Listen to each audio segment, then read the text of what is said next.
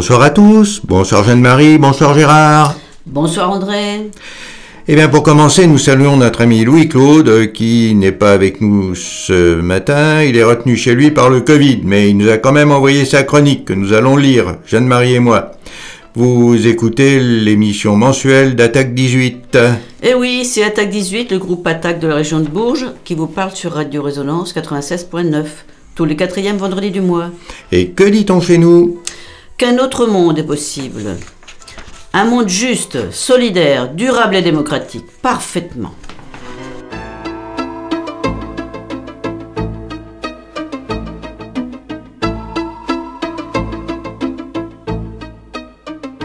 Après une séquence d'actualité et la chronique de notre ami Louis-Claude, nous écouterons l'entretien que nous a accordé Sandrine Bandorier de Sud Solidaire à l'hôpital de Vierzon, avec qui nous ferons le point de la situation du système de santé dans le Cher. Et après le livre du mois, nous donnerons quelques dates de l'agenda militant pour le mois qui vient, le tout entrecoupé de chansons comme d'habitude.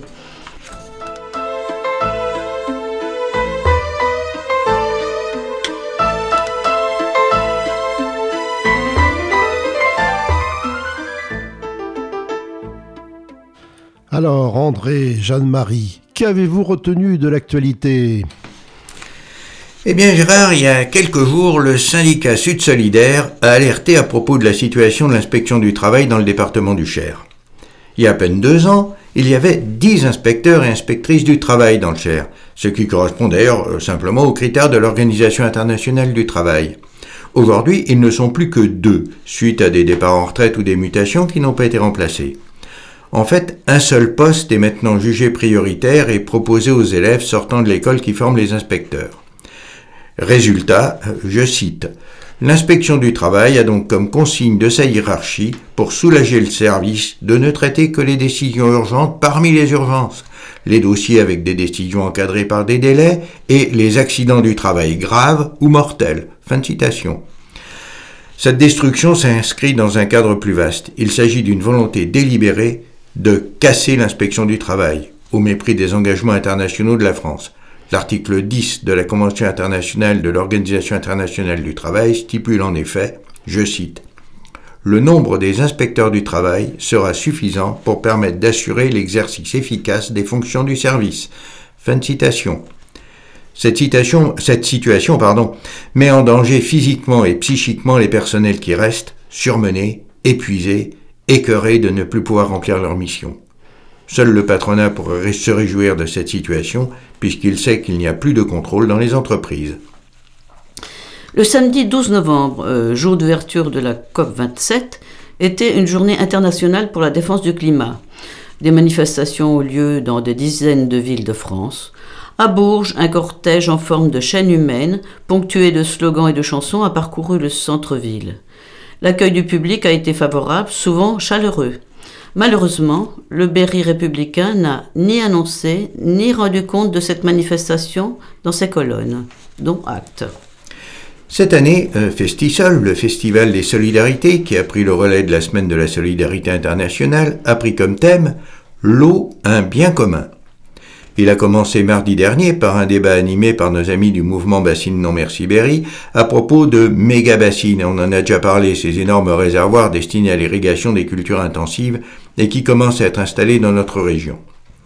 Il s'est poursuivi mercredi et jeudi par des actions en direction des élèves et des étudiants et va se poursuivre jusqu'au mercredi 7 décembre. Le thème sera traité dans plusieurs de ses aspects et dans des lieux différents. Demain samedi, par exemple, la Maison de l'eau à Neuvy-sur-Barangeon fera découvrir la tourbière de la Guette par des visites guidées à 10h et 14h. Dans les jours suivants, on abordera la biodiversité avec l'Agence de l'eau Loire-Bretagne, les problèmes dans les pays du Sud, Congo, Sénégal, Palestine. Le détail vous sera donné en fin d'émission de notre agenda et vous pouvez le trouver en allant sur Monde Solidaire 18.yahoo.fr. Et maintenant, la chronique de notre ami Louis-Claude. Oui, ici ou là, euh, des responsables politiques ont déclaré que 90% de nos concitoyens musulmans ont des comportements irréprochables.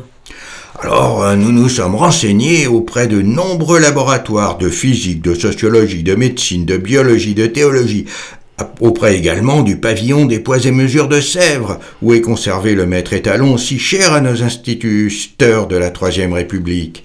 Aucun aucun n'a pu nous indiquer quel outil permet de mesurer le degré de bonne citoyenneté des musulmans, euh, ni d'ailleurs celui des catholiques, des protestants, des athées, des juifs, des bouddhistes, etc. etc. Euh, c'est probablement le résultat d'une de ces enquêtes d'officine bien en cours, dont l'Élysée est friande depuis plusieurs présidents, et à partir desquels nous sommes, paraît-il, scientifiquement gouvernés.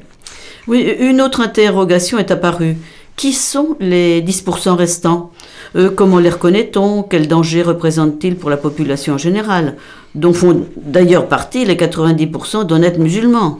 Si ce sont nos concitoyens, comment M. Darmanin va-t-il faire pour les expulser vers le pays d'origine de leurs arrière-grands-parents s'il lui pose problème?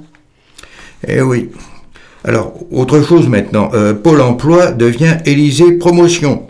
Si les chômeurs ne trouvent pas d'emploi, c'est qu'ils ont la flemme d'en chercher. La preuve, certains en retrouvent immédiatement après leur licenciement. Ah, sans avoir même épuisé leurs droits aux indemnités chômage. Et ils n'ont pas eu besoin de traverser la rue. Oui, euh, Blanquer, nommé professeur universitaire de droit, au mépris des règles de l'institution, dont il a été ministre pendant cinq ans. Euh, Castec a été nommé PDG de la RATP en raison, nous dit-on, de sa passion pour les transports. Euh, s'il est aussi brillant à la RATP qu'à Matignon, Madame Hidalgo aura intérêt à accroître rapidement le kilométrage de pistes cyclables dans Paris. Euh, maintenant, Louis-Claude nous propose un court poème écrit par euh, Sylvain Tesson, l'auteur du superbe livre La Panthère des Neiges. L'homme déboula sur la terre, zigouilla les bêtes, fissionna l'atome, traficota le gène, modifia les organismes, acidifia les sols, plastifia les mers et barbouilla l'atmosphère. Tout cela en si peu de temps, quel talent Puis il nomma nuisibles ceux qui ne participaient pas à l'entreprise. Alors le Covid l'empêchant de parler, Louis-Claude ne nous dira rien de quelques sujets qui lui tiennent à cœur et dont il aurait pu faire des chroniques. Enfin, il en dit quand même quelque chose un petit peu, hein. Oui, par exemple, la Coupe du Monde de foot au Qatar, euh, c'est mon népalais, sa catastrophe écologique, des compromissions politiques qui ont peut-être un écho en France. L'état des services de pédiatrie à l'hôpital public, euh, qui n'est pas le seul dans lequel le tri des malades devient indispensable. Mais on le répète, on le répète, tout le monde le sait, euh, sauf peut-être le ministre de la Santé. Les brillantes réussites de la COP27 et la nouvelle idée de création d'une commission internationale en, 2023 sur la biodiversité. Idée du président Macron, ne rien faire, mais en causer. Les bienfaits du port d'armes aux États-Unis. Euh, Trump est convaincu que si tous les Américains se déplaçaient armés, bah, il y aurait moins de massacres, tout un chacun pouvant flinguer le tueur fou. Bah, moins de massacres, mais peut-être autant de morts. Hein. Bah, c'est le retour du Far West. La capacité de la France à accueillir des migrants, à les boucler en centre de rétention, et qui en récupère temporairement 250 pour en laisser 3500 en Italie, le cynisme comme politique fraternelle à l'égard des migrants et des États européens. Mais notre président a dit qu'il fallait distribuer équitablement les hommes, euh, les migrants. Donc ça va se faire puisqu'il l'a dit. D'autre part, le journal en ligne, vous avez peut-être entendu parler de ça, le journal en ligne Mediapart avait révélé le chantage perpétré par le maire de Saint-Étienne sur un de ses adjoints à partir d'une vidéo intime. Un tribunal vient d'interdire à Mediapart de poursuivre ces révélations parce qu'il avait encore des choses à dire là-dessus. C'est une décision prise sans audience publique ni débat contradictoire dans le secret d'un échange entre seulement deux personnes, l'avocat du demandeur et le président du tribunal. Mediapart n'a même pas été consulté pour présenter sa défense, quand le principe du contradictoire est essentiel en démocratie. enfin, pas en Macronie apparemment. Euh, bien entendu, Mediapart a engagé euh, une action pour euh, faire annuler ce jugement. Madame Borne a déclaré La situation de la distribution de carburant sera redevenue normale le jeudi 17 novembre. J'étais sur la route depuis ce jeudi jusqu'au dimanche 20 et je peux affirmer que de nombreuses stations-service font part de pénurie d'au moins un carburant. Mais peut-être ne parlait-elle pas de cette année hein euh, quant à M. Ndiaye, le ministre de l'Éducation, euh, il prône le retour des maths au lycée, et il a raison. Mais ça devra se faire sans augmentation du nombre de profs de la spécialité. Bon, il n'a jamais dû enseigner les maths, probablement. Alors c'est fou, hein, prétendre tenir une chronique radio et passer son temps à déclarer qu'on n'a rien à dire. Bah, c'est faire quelque chose en disant qu'on ne le fait pas. Finalement, c'est le contraire des COP où l'on dit qu'on fait quelque chose mais on ne fait rien. Et maintenant, ben, un hommage à Michel Buller, euh, qui vient de mourir. Euh, c'était un auteur-compositeur suisse assez peu connu en France, mais nous avons assez souvent dans notre émission euh, diffusé de ses chansons. On va entendre une des plus belles de ses chansons. Un autre monde est possible, je l'ai vu de mes yeux vus. Il était debout, paisible, dans la rue. Coude à coude, une foule, hommes et femmes confondus, qui passaient comme une roue de bienvenue. Ensemble, tous ensemble, et qu'importe leur nom, je sais qu'ils me ressemblent, ceux qui disent non. Ils viennent de la misère, du chômage et des quartiers, où la vie est à refaire, à rêver des boulots plus que précaires, du mépris et de partout, où se nourrit la colère, le dégoût.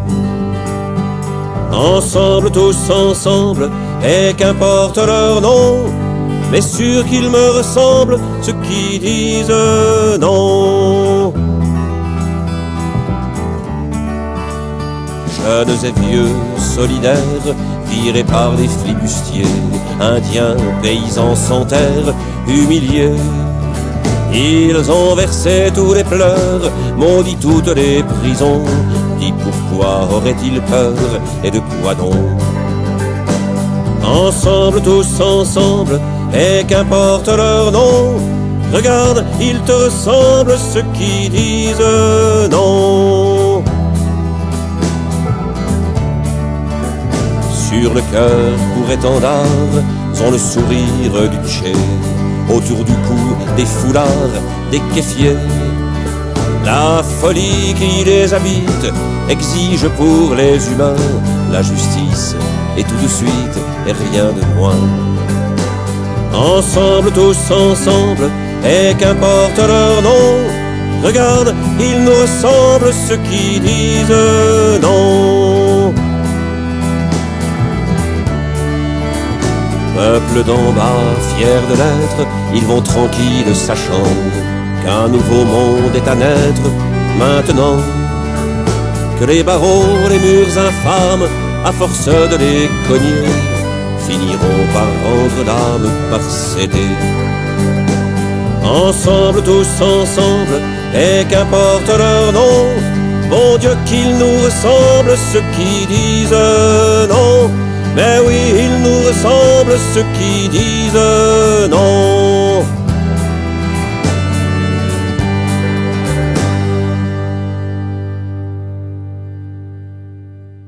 Vous écoutez Radio Résonance sur le 96.9 et c'est l'émission mensuelle du groupe Attaque 18. Et maintenant, avec Sandrine Banderier, nous allons évoquer la situation de l'hôpital public dans le Cher. Eh bien, euh, Sandrine Banderier, bonjour. Bonjour. Euh, vous êtes responsable euh, Sud Santé à l'hôpital de Vierzon. Tout à fait. Et nous allons parler ensemble de la situation, bah, peut-être de la situation de l'hôpital de Vierzon, Oui. mais qui en fait est représentative à peu près de, de tout ce qui se passe ailleurs. Tout à fait. C'est ce qu'on vit à l'hôpital de Vierzon, c'est ce que le national vit de, de plus en plus. Avant, c'était euh, sélectionné euh, au niveau national. hein. Chaque hôpital rencontrait euh, des diverses situations, mais qui se rassemblaient dans l'ensemble. Mais là, à l'heure actuelle, pas du tout. On est vraiment dans la crise, vraiment, on sanitaire. Donc elle se manifeste euh, par quoi cette crise? Cette crise sanitaire, euh, bien avant Covid, hein, on avait déjà un manque de personnel. Donc euh, après Covid, c'est deux fois plus. hein. donc chez nous, localement, mais nationalement, on, on le ressent vraiment par un manque paramédicaux, surtout au niveau infirmière. Ensuite, au niveau d'une fermeture de lits qui nous est imposée parce qu'on manque justement d'infirmiers. Donc nous, il faut savoir qu'à l'hôpital de Vierzon, on a commencé une fermeture de lit le 16 avril Et à l'heure actuelle, aujourd'hui, on n'a pas réouvert le nombre de lits qui devrait dans certains services, ce qui va entraîner du coup des patients, euh, un afflux de patients au niveau des urgences par manque de lits dans divers services. Et puis, euh, pour rejoindre, euh, on va dire nationalement, par aussi le manque de médecins de ville. Et on a une troisième, on va dire, catégorie pour un afflux de patients au niveau des urgences, c'est aussi un manque de transport d'ambulance le soir, les jours fériés, où les patients affluent dans les couloirs parce qu'ils ne peuvent plus rentrer chez eux. Donc en fait, on garde des, patients, si je comprends bien, aux urgences, soit parce qu'on n'a plus de lit pour les envoyer dans le service où ils devraient aller. Tout à fait.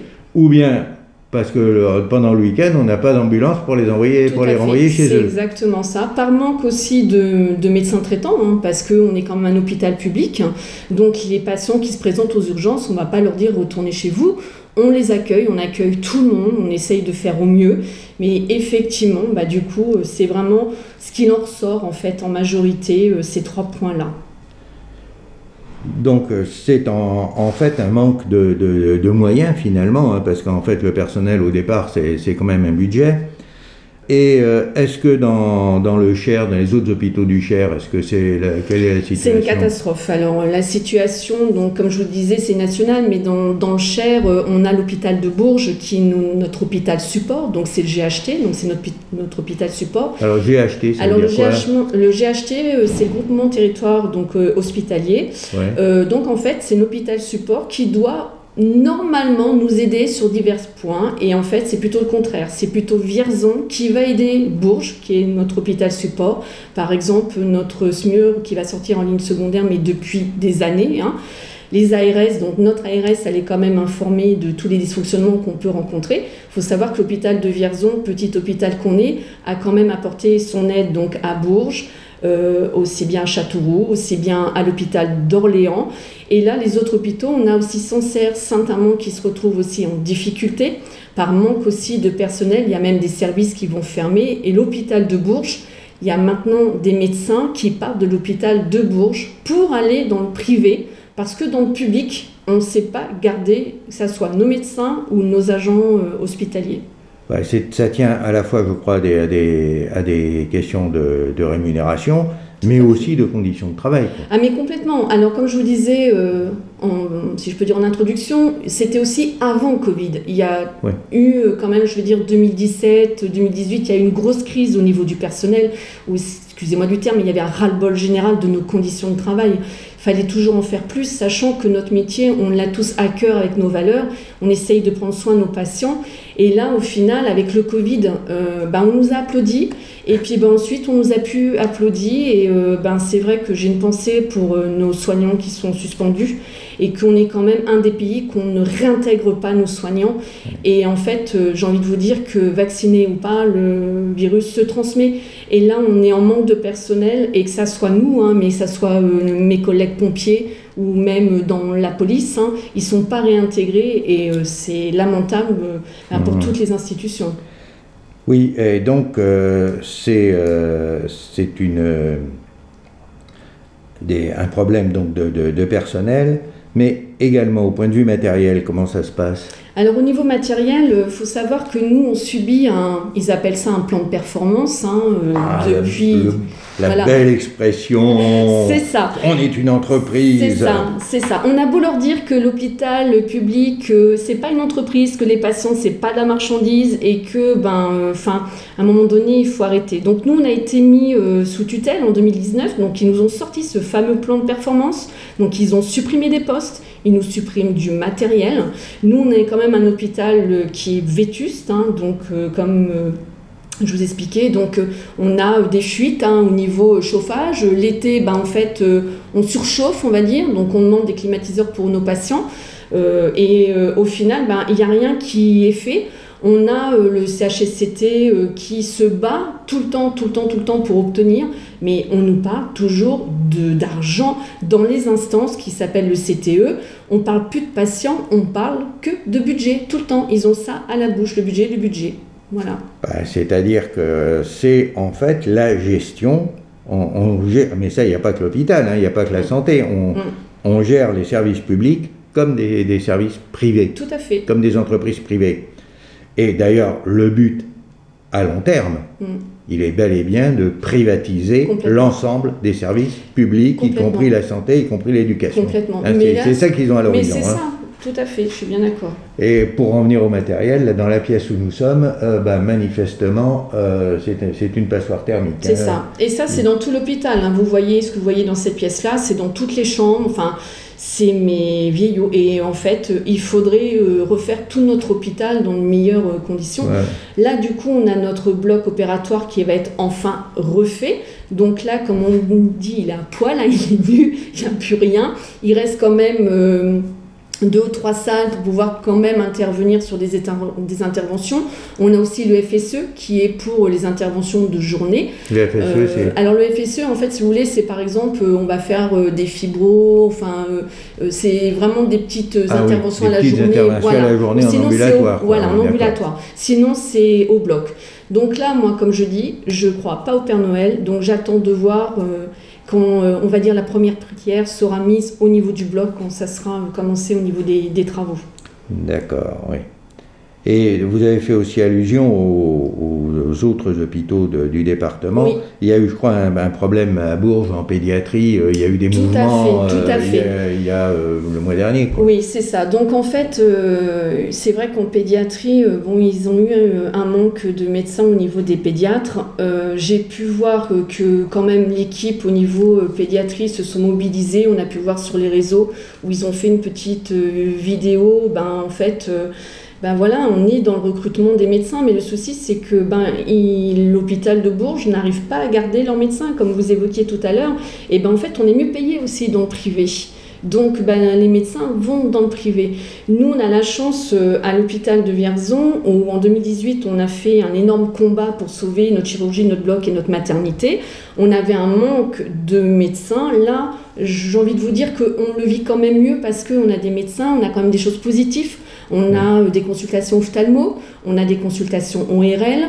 Là, il nous faudrait un autre cardiologue. On a des consultations cardio, des pneumos. On va avoir un, un gastroentérologue dans pas longtemps.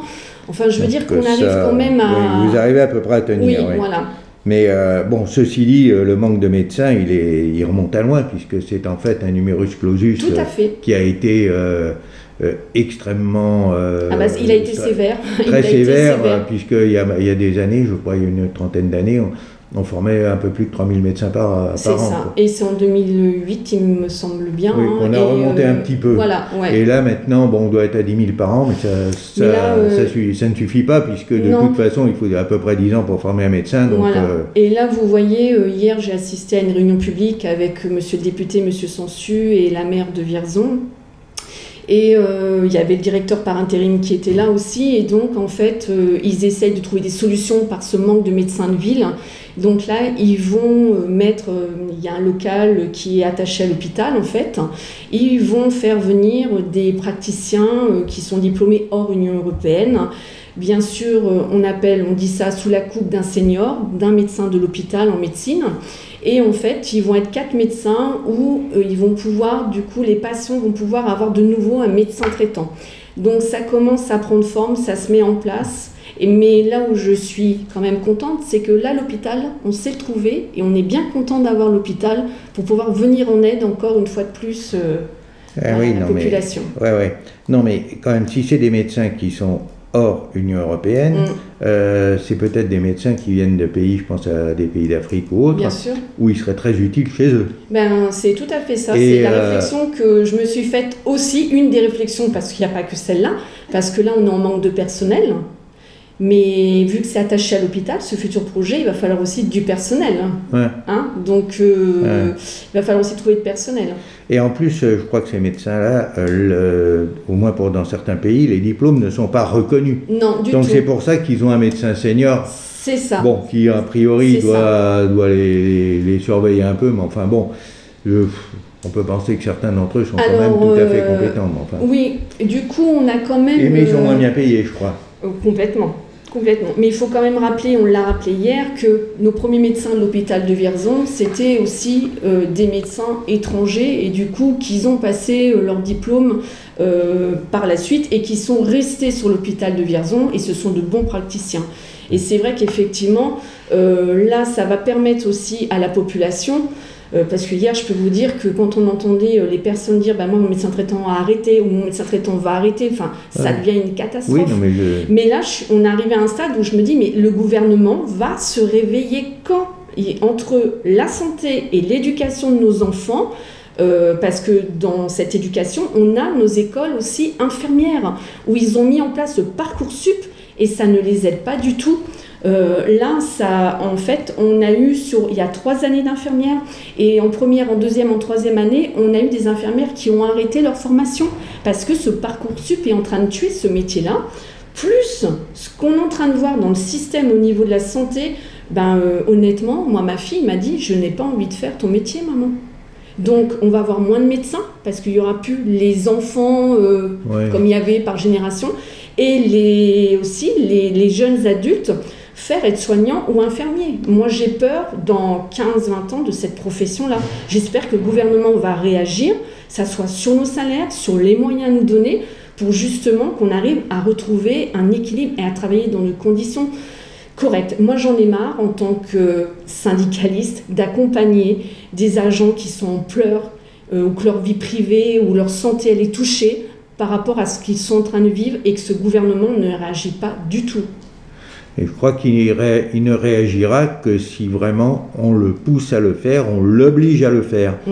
Parce que cette dégradation des services publics, que ce soit la santé, que ce soit l'éducation, que ce soit la poste, que ce soit les chemins de fer, c'est quelque chose de voulu, de délibéré, pour libérer le terrain mm. au privé. Tout à fait. Le but, le, le but, l'horizon de ce, de, de, ce gouvernement, enfin, ou d'un autre, mm. disons, de, en gros, de, de, de ah la droite qui nous gouverne, c'est euh, c'est en réalité la privatisation totale de tous les services mm. publics, un système qui ressemblera un peu au système américain. Mm. Quoi. Mais on le voit bien déjà à l'intérieur de l'hôpital. Avant, euh, on avait euh, des agents hospitaliers qui nettoyaient nos couloirs. Ça, ils ont arrêté, ils ont externalisé, ils ont pris des sociétés privées extérieures. Bah, au final, euh, on voit que les couloirs, euh, excusez-moi, mais c'est pas du top du top. Euh, là, on avait un problème, comme je vous disais, au niveau service d'ambulance. On avait un service d'ambulance il y a des années. là, en fait, ils l'ont détruit. Et là, maintenant, bah, on va refaire ce qui existait dans le passé. Donc, voilà. Eh bien, écoutez, on sait ce qu'il se reste à faire. Hein. Il faut se bouger. Ah bah, il faut lutter, sinon, on est dans les rues. Sinon ça ne viendra pas, ça ne viendra pas tout seul. Non, hein. c'est sûr. Eh bien écoutez, euh, Madame Banderier, merci beaucoup. Merci. Et on aura sans doute l'occasion de se revoir. Oui, merci.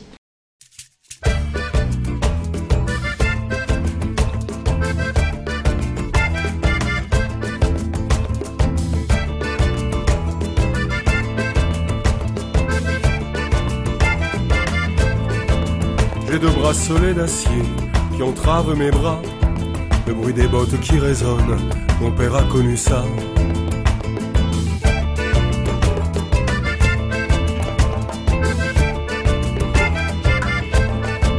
Frapper à des portes en fer qui ne s'ouvrent pas, parler à des gens trop fiers qui ne me voient pas.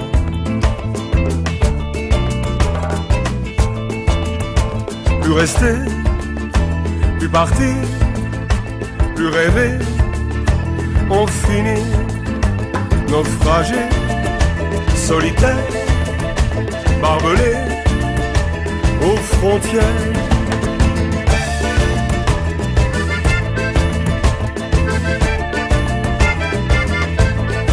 Capitale douceur Paris, je dormais dans tes bras. Capitale violence aussi, je ne te reconnais pas. Toi Paris ma beauté fatale, symbole de la France, je me suis fait casser normal par ton indifférence. Plus rester, plus partir, plus rêver, on finit naufragé, solitaire, exilé, volontaire.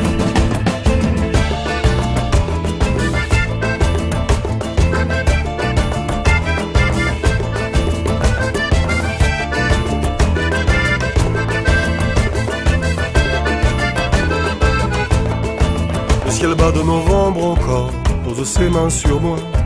coup de fer et de sang dans la mort, je n'aime pas ce moi-là. La liste des droits de l'homme, la mélancolie, juste un homme parmi les hommes, tout seul dans Paris. Plus rester, plus partir, plus rêver, on finit naufragé, solitaire, exilé, volontaire.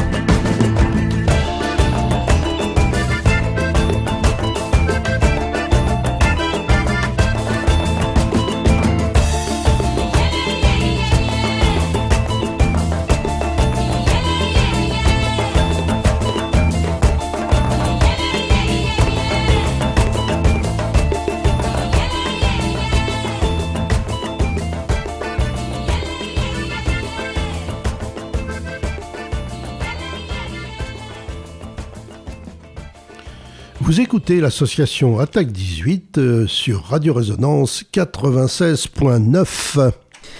Ou alors, André, qu'as-tu retenu de tes, lois, de tes lectures, là, ce mois-ci? Eh bien, en 2019, nous avions rendu compte ici même d'un petit livre de Thomas Porcher, où, avec clarté, il démolissait les principales idées reçues sur l'économie néolibérale qui nous domine depuis une bonne quarantaine d'années. Eh bien, il vient de récidiver avec un livre plus gros, plus étoffé, mais tout aussi accessible aux non-spécialistes. Il s'intitule Mon dictionnaire d'économie. Il est publié chez Fayard. Euh, rappelons que Thomas Porcher est un jeune économiste qui, après son doctorat à l'université Panthéon-Sorbonne, enseigne à la Paris School of Economics. Paris School? Oui, oui, t'as bien entendu. Une école tous quatre française installée à Paris, mais qui a un nom anglais. Les pourfendeurs du grand remplacement n'ont pas l'air de s'émouvoir de ce remplacement bien réel, celui-là, du français par l'anglais. Signe de notre domination par le capitalisme et de notre soumission aux États-Unis. Oui, mais enseigner euh, à là-bas ne l'empêche pas de mener, dans ce deuxième livre, une critique du système tout aussi virulente que dans le premier. Il prend la forme d'un dictionnaire où il explique une centaine de mots, d'expressions, de sigles. Mais en introduction, il montre que l'économie n'est pas une science exacte. Il cite Marx. Les pensées des classes dominantes sont à toutes les époques les idées dominantes. Ou encore euh, Samir Amin qui parlait de l'économie pure. Elle peut prouver tout et son contraire. Dis-moi ce que tu veux et je te fabriquerai le modèle qui le justifie. Euh, ce qui n'empêche pas, bien au contraire, de s'intéresser à son fonctionnement. Et il cite euh, Bernard Guérien, euh, mathématicien et économiste. Y a-t-il une science économique? Sans doute pas si l'on s'en tient à la définition stricte de ce qu'est une science. Mais dans le fond, peu importe. Car ce qui est certain, c'est que la réalité économique existe, qu'on doit chercher à la connaître et à la comprendre pour le plaisir de toute connaissance, et parce que personne ne se satisfait de la réalité telle qu'elle est. Et c'est bien ce que fait ce livre, qui s'adresse aux gens qui ne se satisfont pas de la réalité telle qu'elle est. Et on l'a dit, il prend la forme d'un dictionnaire. Alors, tout est classé par ordre alphabétique, et on peut, lire ce livre du début à la fin, et c'est passionnant. Mais on peut aussi rechercher au coup par coup, quand on veut y voir plus clair sur un problème d'économie. Et avec une centaine d'articles, il répond à la plupart des questions qu'on se pose. Il parle aussi des institutions internationales, FMI, Banque Centrale Européenne, OMC, des accords internationaux, des traités. Il précise et critique certains fondements de l'économie néolibérale présentés comme naturels allant de soi, comme le marché et sa main invisible, ou encore le libre-échange. Il commande des événements, comme les crises des subprimes, euh, la crise de la dette souveraine il y a une dizaine d'années, euh, le Brexit, où il parle aussi de l'inflation qui est repartie. Euh, il aborde aussi les énergies fossiles, nucléaires, renouvelables. Avec les mots austérité, argent magique, flexibilité du marché du travail, plan de relance, vous saurez tout le mal qu'il pense des politiques macroniennes. Il donne aussi la signification de plusieurs sigles. Certains sont connus comme le FMI ou les GAFAM, euh, d'autres moins comme les NATU, Netflix, Airbnb, Tesla, Uber, ou encore les PIGS. PIGS, les cochons? Non, euh, P pour Portugal, I pour Italie, G pour Grèce, E pour euh, S pour Spain en anglais, Espagne en anglais. Oh bah, suggérer que ce sont des cochons, euh, c'est quand même pas très gentil. Bah, ça montre bien le mépris qu'ont les élites du Nord pour les peuples du Sud, prétendument feignant et irresponsable. Ben, tu peux nous donner quelques exemples des articles qui composent ce dictionnaire? Eh ben, à la lettre A, avec Accord de Paris, euh, qui on s'en souvient a fait grand bruit quand il a été signé en décembre 2015, eh bien, il le définit comme, je cite, une victoire diplomatique tant le texte est vide. Euh, certes, dès les premières lignes, un horizon est désigné, rester sous 2 degrés d'augmentation de, de température. Mais une fois cet objectif affiché, tout ce qui peut froisser les intérêts de certains pays ou des multinationales a été scrupuleusement enlevé. Euh, fin de citation. Et il ajoute en conclusion de l'article, je cite toujours, L'accord ne compte qu'une quarantaine de pages. En comparaison, l'accord de libre-échange entre l'Europe et la Corée du Sud en comporte plus de 1500. Bon, on voit Ah. bien où sont les priorités. hein. Ah, Pas étonnant qu'il y ait eu des résultats si décevants. Même la France, où l'accord a été signé, est l'un des pays qui a le plus mal tenu ses engagements. Ah bah après le A, le Z. Pour cette lettre, euh, connais-tu ce qu'est une ZMO, une ZMO Ah, ah non, non, pas du tout. Mais je suis sûr que tu ne le savais pas non plus avant de le- lire le livre. En effet, c'est une zone monétaire optimale. Euh, la zone euro, qui est traitée dans l'article suivant, pouvait en être une, mais il faudrait pour ça des transferts massifs d'argent des pays riches comme l'Allemagne ou les Pays-Bas vers les PIGS. Il montre comment le fonctionnement de la zone euro aboutit à un nivellement par le bas des salaires et de la fiscalité pour le plus grand profit des entreprises. Bah, ce livre, écrit par un économiste, peut donc être lu par n'importe qui? Absolument. C'est un livre simple et lumineux qui rend accessible et compréhensible le fonctionnement de l'économie telle qu'elle est actuellement. Bah, Je répète les titres du livre. Mon dictionnaire d'économie de Thomas Porcher, publié chez Fayard.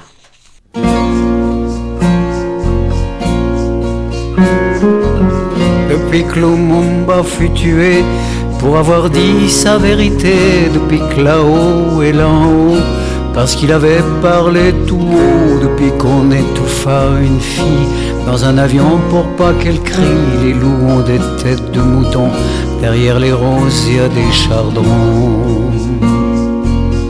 C'est celui qui est tout en haut qui tient le manche de la faux. Si ce que tu dis qu'au souci, tu seras vite raccourci. Celui qui regarde jouer aux cartes, s'il pète un mot trop, on l'écarte. Les petits regardants n'ont rien à dire. Sur le jeu des grands, ça c'est bien pire. Celui qui se tient au perché, il a le droit de vous supprimer. De beaux enfants sautent sur des mines, mais on n'arrête pas la machine. D'autres sont drogués pour tuer, et la cocaïne les défait. Nous vivons en pleine barbarie, les soldats violent toujours les filles. C'est celui qui est tout en haut qui tient le manche de la faux. Si ce que tu dis qu'au souci, tu seras vite raccourci. Celui qui regarde jouer aux cartes, s'il pète un mot de trop, on l'écarte. Les petits regardants n'ont rien à dire. Sur le jeu des grands, ça c'est bien pire. Chez nous, un jeune homme fut visé, tiré comme un lièvre en un prêt pour le diamant qui s'en gagné, a été totalement détruit. Il y a des fabriques et des boutiques de fusillade, pas d'ici. La mort fait vivre nos ouvriers, l'emploi est sauf, on laisse couler. C'est celui qui est tout en haut qui tient le manche de la faux. Si ce que tu dis qu'au souci, tu seras vite raccourci. Celui qui regarde jouer aux cartes, s'il pète un mot de trop, on l'écarte. Les petits regardants n'ont rien à dire. Sur le jeu des grands, ça c'est bien pire. Des femmes sont tuées à chaque jour par jalousie, par leurs amours. Il y a des petites filles qui sont forcées et toute leur vie en est gâchée. Il y en a d'autres à qui on enlève le clitoris, leur vie s'achève. À trois ans, on tourne la page, leur vivant c'est déjà veuvage.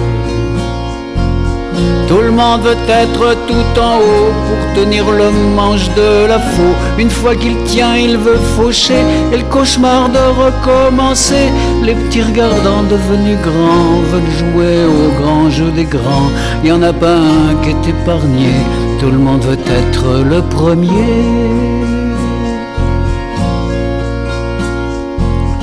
Nous sommes six milliards tout en bas, maraboutés au nom de quoi? Au nom du pèse, au nom du fisc et du sacro-saint bénéfice, mineurs et majeurs détournés par des bonimenteurs roués qui veulent que nous marchions au pas et dans les souliers de leur choix.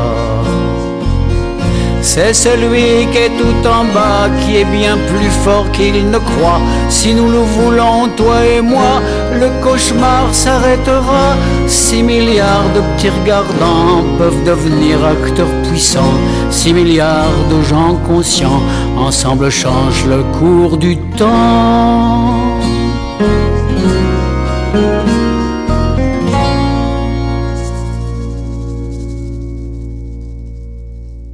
Bon André, euh, maintenant nous allons voir les actions en cours ou prévues pour le mois qui vient.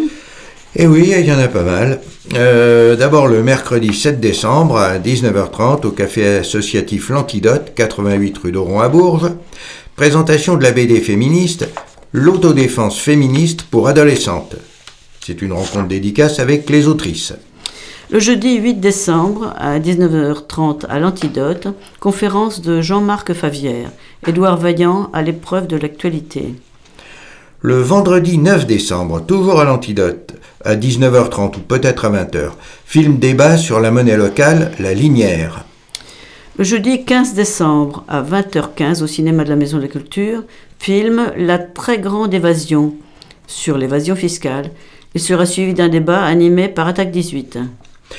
Le jeudi 15 décembre toujours, mobilisation à Orléans lors de la plénière du CA du conseil d'administration de l'agence de l'eau Loire-Bretagne euh, contre le financement public des bassines. Un rassemblement est prévu, covoiturage possible. Pour plus de précisions, allez sur le site de Bassine Non Merci Berry. Et maintenant, on va parler du programme Festisol hein, de qui va, occuper tout ce, cette fin de mois de novembre et ce début de mois de décembre. Alors, le samedi 26 novembre, à partir de 10h, à la découverte des tourbières, en, en partenariat avec la Maison de l'eau à Neuvy-sur-Barangeon. Et euh, ces visites auront lieu à 10h et à 14h. Visite guidée. Hein. Euh, c'est payant par contre, un tarif 4 euros, gratuit pour les moins de 18 ans. Il faut aussi réserver à la Maison de l'eau au 02 48 51 66 55. Je répète 02 48 51 66 65. on se donne rendez-vous au parking de la déchetterie euh, un quart d'heure avant. D'autre part, toujours euh, ce samedi 26 novembre à Neuvy, hein, à 12h15, 13h30, eh ben, les gens qui ont fait la visite pourront prendre un repas tiré du panier, ou les autres aussi d'ailleurs s'ils veulent venir. À 16h30, il y a un spectacle de contes Fleurs de bitume avec la compagnie Nomade Serran. Ça, c'est pour les enfants à partir de 6 ans. Et à 17h45, une conférence Les Tourbières, un puits de carbone menacé par les dérèglements climatiques. Euh, cette conférence sera donnée par Jean-Sébastien Moquet, enseignant-chercheur à l'Université d'Orléans.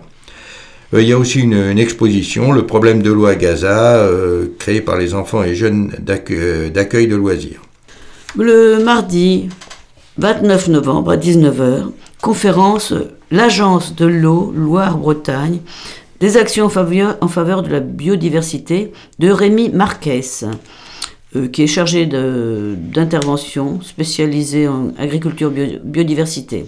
Ça se passe à l'amphithéâtre du Muséum d'histoire naturelle, 9 allée René Ménard, à Bourges. Le mercredi 30 novembre à 20h, alors là, c'est toujours à l'antidote, 88 hein, rue d'Oron.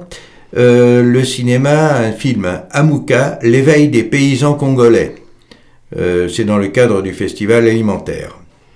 Euh, le jeudi 1er décembre à 20h15, ciné-débat avec le film Marcher sur l'eau de Aïssa Maïga, suivi d'un film documentaire Nakoué, Les Compagnons de l'eau, à la Maison de la Culture de Bourges, place Sirocourt le samedi 3 décembre à partir de 14h.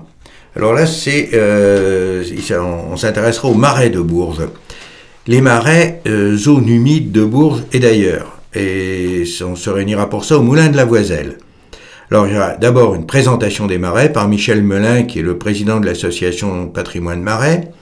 Ensuite, il y aura une conférence, toujours sur les marais, sur les marais de Djourbel au Sénégal. De l'achèvement à l'oubli, itinéraire d'un déclassement, par Bertrand Sajayoli, hein, qui est maître de conférence à l'Université d'Orléans. Il y aura également un témoignage, l'accès de l'eau potable à Djourbel, par l'association Berrichonne, Salibato Espoir. Euh, ce témoignage sera donné par Cheikh Silla. Le mercredi 7 décembre à 19h, rencontre débat, l'eau, un enjeu en Palestine avec Jacques Fontaine, qui est maître de conférence honoraire à l'Université de Franche-Comté. C'est le café repère euh, à l'ancienne auberge de jeunesse, un place François Mitterrand.